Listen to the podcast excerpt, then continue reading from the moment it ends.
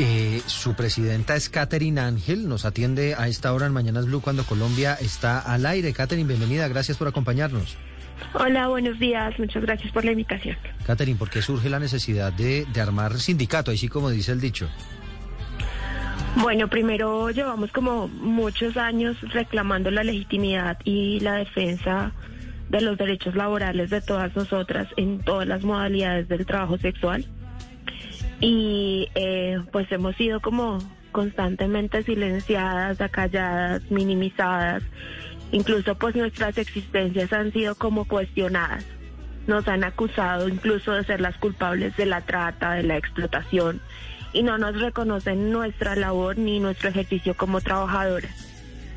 Mm. Eh, pues muchas veces los ejercicios y las modalidades virtuales llevan más o menos cuatro años pagando impuestos y no tienen el acceso, por ejemplo, a sistemas de salud, a una ARL o a sistemas dignos, pues a cuáles acceder de ninguna metodología.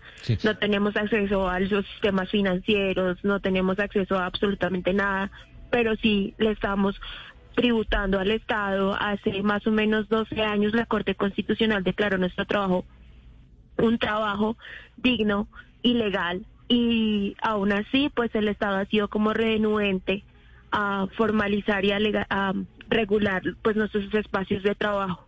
Pero, pero cuando usted dice, Catherine, eh, escúcheme, la, la interrumpe, cuando usted dice pagando impuestos, ¿a qué se refiere? Las trabajadoras sexuales en modalidades virtuales tienen dos códigos SIU en la DIAN y pagan una rete fuente. Mm. Pero, pero entiendo que el empleado es el que se encarga, digamos, de, de, todos estos beneficios. ¿Ustedes no están recibiendo en estos casos estos beneficios o cómo?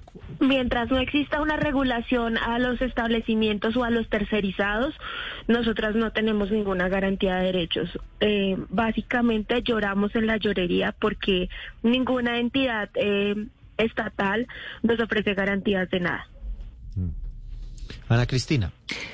Sí, eh, señora Ángel, eh, esa sentencia a la que usted se refiere es la sentencia T594 de 2016. Eh, a partir de entonces se dice que el trabajo sexual es lícito en Colombia.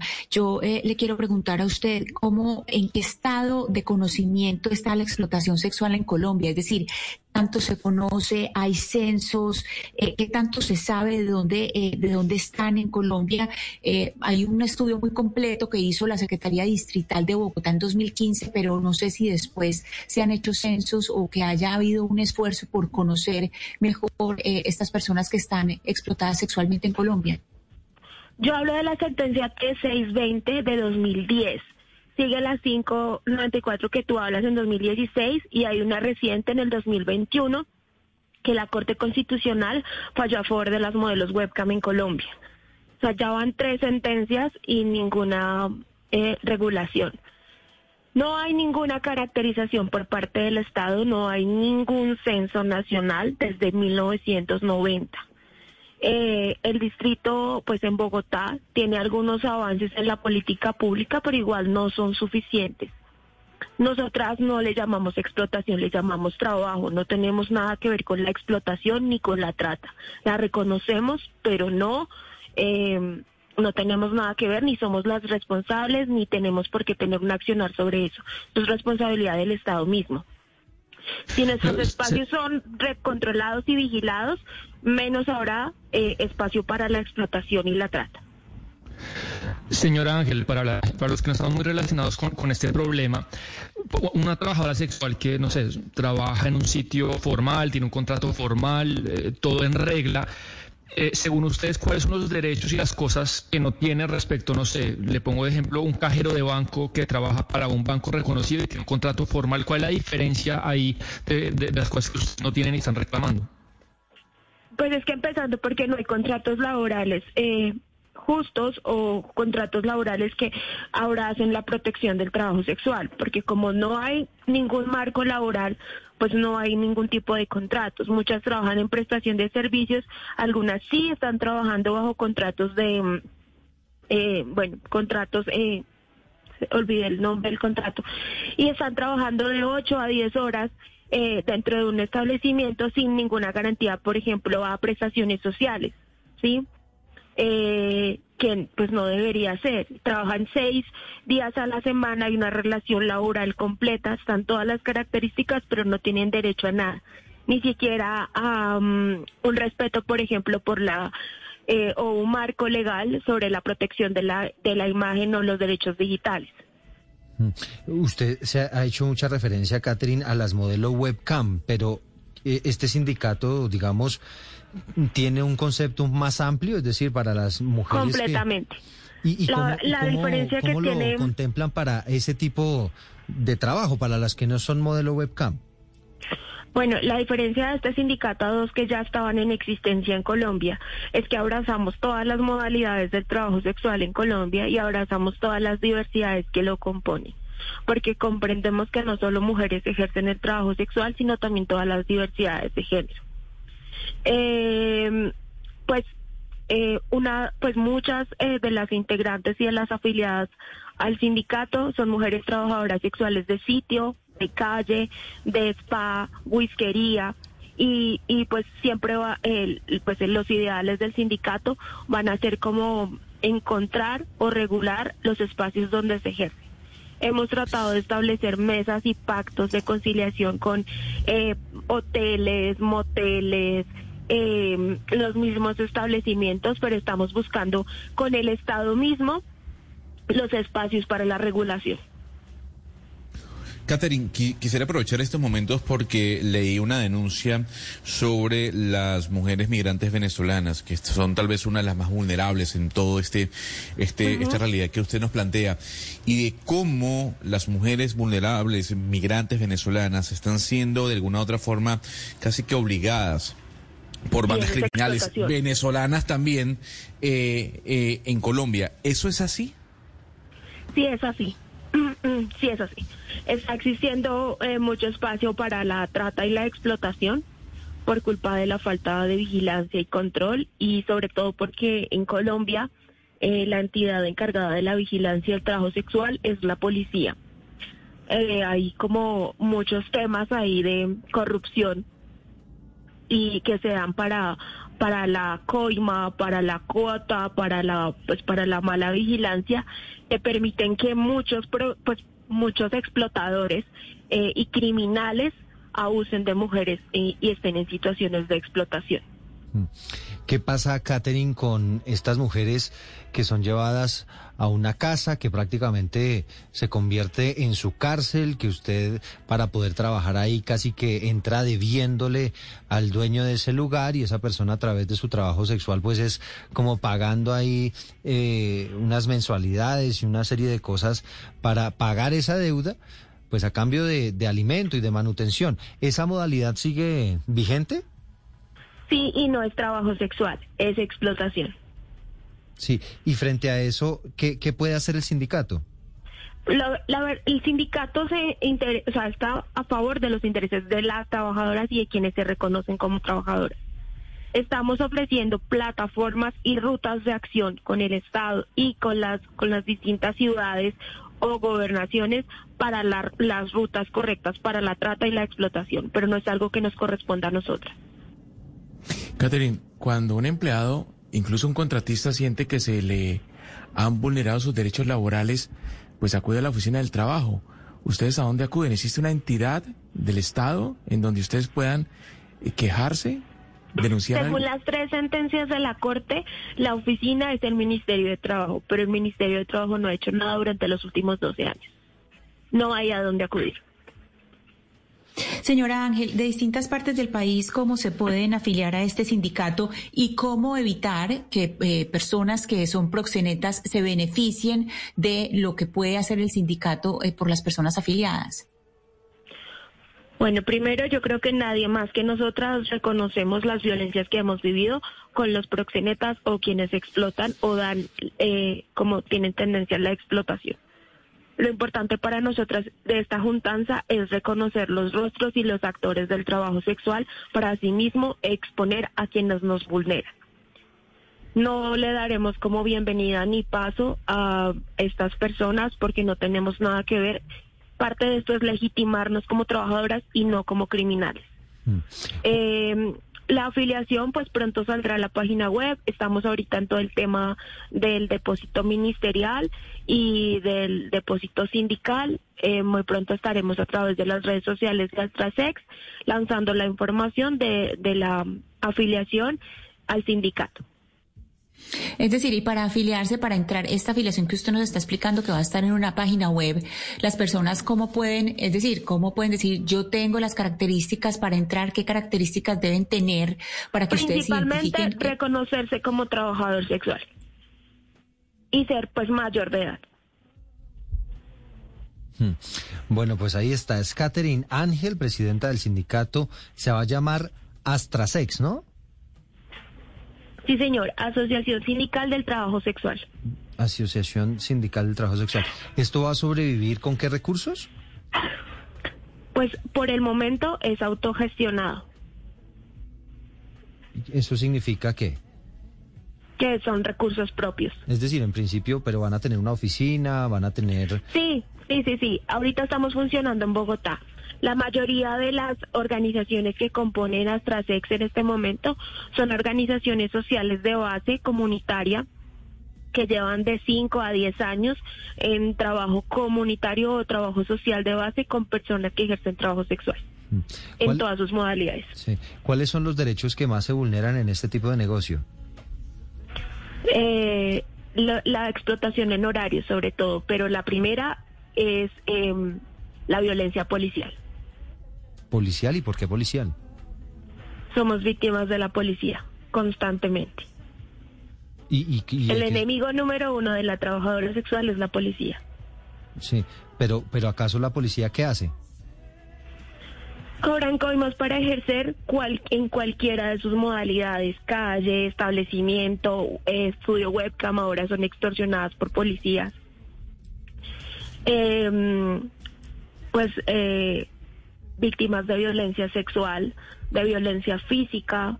Eh, el Código de Policía de Bogotá, pese a que la Corte Constitucional declara nuestro trabajo legal, aún em, les permite a ellos eh, pues llevarnos en una noche por detención y muchas en muchas situaciones se ven casos de pues de violencia. Pero pero Catherine, espéreme porque lo que usted me está diciendo es absolutamente grave. Gravísimo. ¿cómo es, ¿Cómo es este asunto? ¿Cómo interviene la policía o, por qué cómo, hace para perseguir la policía, por ejemplo, a las modelos webcam? Muchas veces entran a los establecimientos, eh, muchas veces por miedo, por, por el tema del estigma o por el tema del pues el tabú que existe sobre el ejercicio, creen que lo que están haciendo lo están haciendo eh, de manera ilegal muchas personas que incluso son propietarios de estudios web, webcam no conocen la ley, no conocen el plan de ordenamiento, no conocen y son pues vulnerados por la policía que les pide muchas veces coimas para poder trabajar o les pide eh, poder ver a las modelos, entran incluso a las habitaciones a ver a las modelos eh, que supuestamente muchas veces para ver que si sean mayores de edad, pero pues entran en espacios donde están en, desnudas o en, en su trabajo. ¿Y eso está pasando en, en, qué ciudades, Catherine? En Bogotá está sucediendo. ¿Y en qué otras ciudades? En todo el país. Y, Yo te hablo, por ejemplo, de Cali, Medellín, que son eh, potencias en, en trabajo sexual virtual. ¿Y, y, la, ¿Y los policías además las detienen y abusan de ellas? Sí, en Bogotá en trabajo sexual callejero, no, en todas las ciudades, de hecho, en trabajo sexual callejero sí son llevadas y detenidas. Y las mujeres trans, trabajadoras sexuales, son víctimas de no solo abuso sexual, sino abuso físico. Muchas incluso han perdido la vida. ¿Abuso físico es que las golpean?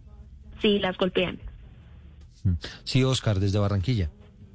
Sí, pero, pero mire, Catherine, usted ha tenido la oportunidad, o ustedes ahora que ya están en, agremiándose, han tenido la oportunidad de hablar con el general Sanabria, el nuevo director de la policía, con el comandante de la policía de Bogotá, porque es que la denuncia suya es muy grave. Sí, es gravísima. Realmente ya hemos tenido... Eh, nos hemos sentado en espacios con Ministerio de Trabajo, eh, acá en Bogotá, con, eh, con, nos hemos sentado con Secretaría de Gobierno Hemos buscado todos los espacios de diálogo, pero hasta el momento no nos han atendido. Lo haremos por medio de un debate de control político muy pronto. Hemos hecho desde el Congreso, pero tampoco nos han atendido al llamado. Estamos esperando que con este nuevo cambio de gobierno por fin escuchen pues nuestro llamado. Sí. Ah, pero entonces lo que usted nos dice, Catherine, es que esta no es una, esta no es una situación ajena a las autoridades, ya están suficientemente enterados de lo que ocurre. Sí, claro, esto es algo que llevamos años en la pelea. ¿Y, han individualizado policías por esta situación? Sí, pero nunca sucede absolutamente nada. ¿Y, los policías que han cometido este tipo de, abusos, en eso usted tiene razón, han sido apartados del cargo o qué pasa con ellos? Nunca sabemos nada realmente, siempre como que o los cambian de, de CAI o de... pero no, no, no, no, no nos dan respuestas. Eh, señor Ángel, parte de este trabajo que va a tener el sindicato está relacionado con eh, tener grupos de abogados que puedan llevar casos colectivos. Usted nos dice que las denuncias que ustedes han hecho, que las denuncias pues no han sido, han sido infructuosas. ¿Ustedes piensan que parte de ese sindicato sea también tener un grupo de abogados, digamos, aliado para que esté ahí pendiente de estos casos que usted nos está mencionando? Efectivamente pero además es eh, ir más allá, como que no solamente tener el equipo de abogados, sino eh, incidir como desde eh, las leyes para poder cambiar las cosas. Pero, pero ¿y cuántos casos tienen ustedes documentados, Catherine? Pues si hablamos nomás de mujeres víctimas de violencia policial en Bogotá, mujeres trans, son más de 100 alrededor de la pandemia. ¿Y, la pandemia por qué? Porque la pandemia generó muchas situaciones de vulnerabilidad para las trabajadoras sexuales. ¿Como cuáles? Como no poder trabajar, como no poder salir a trabajar, no poder estar en la calle. Fueron realmente perseguidas, hostigadas, asesinadas. Pero, pero, digamos, una cosa es que la policía, digamos, ejerza alguna labor de, de, control en la calle, eh, pero una cosa diferente es que pues detengan a estas mujeres y, se las lleven y, abusen de ellas. De estos casos, de estos casos de abuso o de eso que usted nos dice, se meten a las salas donde están las modelos de webcam. ¿Cuántos casos tienen documentados? No tenemos cifras exactas, pero existen. Eh, yo el año pasado tuve más o menos cuatro, solo yo. Mm, mis compañeras tienen casos aparte. Ah, ¿cómo así? ¿A usted le pasó? No, a mí no me sucedió, a mí me pasan la información y hago el acompañamiento. ¿Y, esas personas que a las que les pasó eso, qué, contaban? ¿Qué, ¿Cuál fue, digamos, el, procedimiento? Siempre suelen entrar los policías, advierten como que no, no está el funcionamiento, no es legal el funcionamiento. Muchos establecimientos, como le explicaba, no conocen sus derechos, las chicas no conocen tampoco y el estigma y la falta de información genera el miedo genera el miedo, genera la, la permisividad como del, del pues de la de la policía y por esa situación entran a, a, los a los estudios. Es decir, a la modelo... Muchas veces no sucede violencia sexual ni violencia física, pero el simple hecho de entrar a sus espacios de trabajo es violento. Es decir, él está en la modelo webcam eh, frente a su cámara haciendo, no sé, su, su espectáculo y eso con el policía ahí al lado. Sí, entra a la habitación para verificar. Muchas veces entran y le piden la cédula en su trabajo. ¿Y ha pasado que ese policía se sobrepasa y...? No, hasta el momento no tengo ninguna ningún reporte de abuso dentro de un establecimiento. Pero, pero el policía se queda ahí paradito sin hacer nada.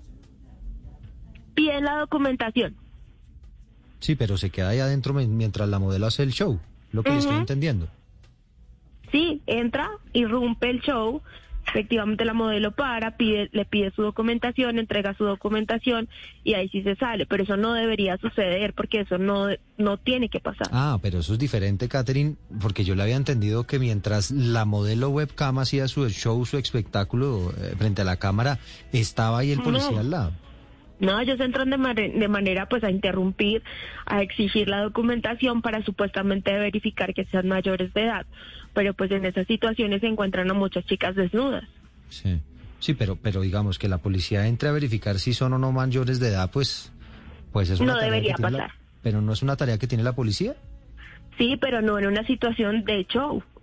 Deberían dar espacio a, terminar o a, o a notificar para que se reporte. Bueno, Catherine Ángel es la presidenta del nuevo sindicato, uno que se ha creado de trabajadoras, trabajadores sexuales, se llama Astrasex, y le agradecemos, Catherine, pues este contacto. Bueno, muchas gracias.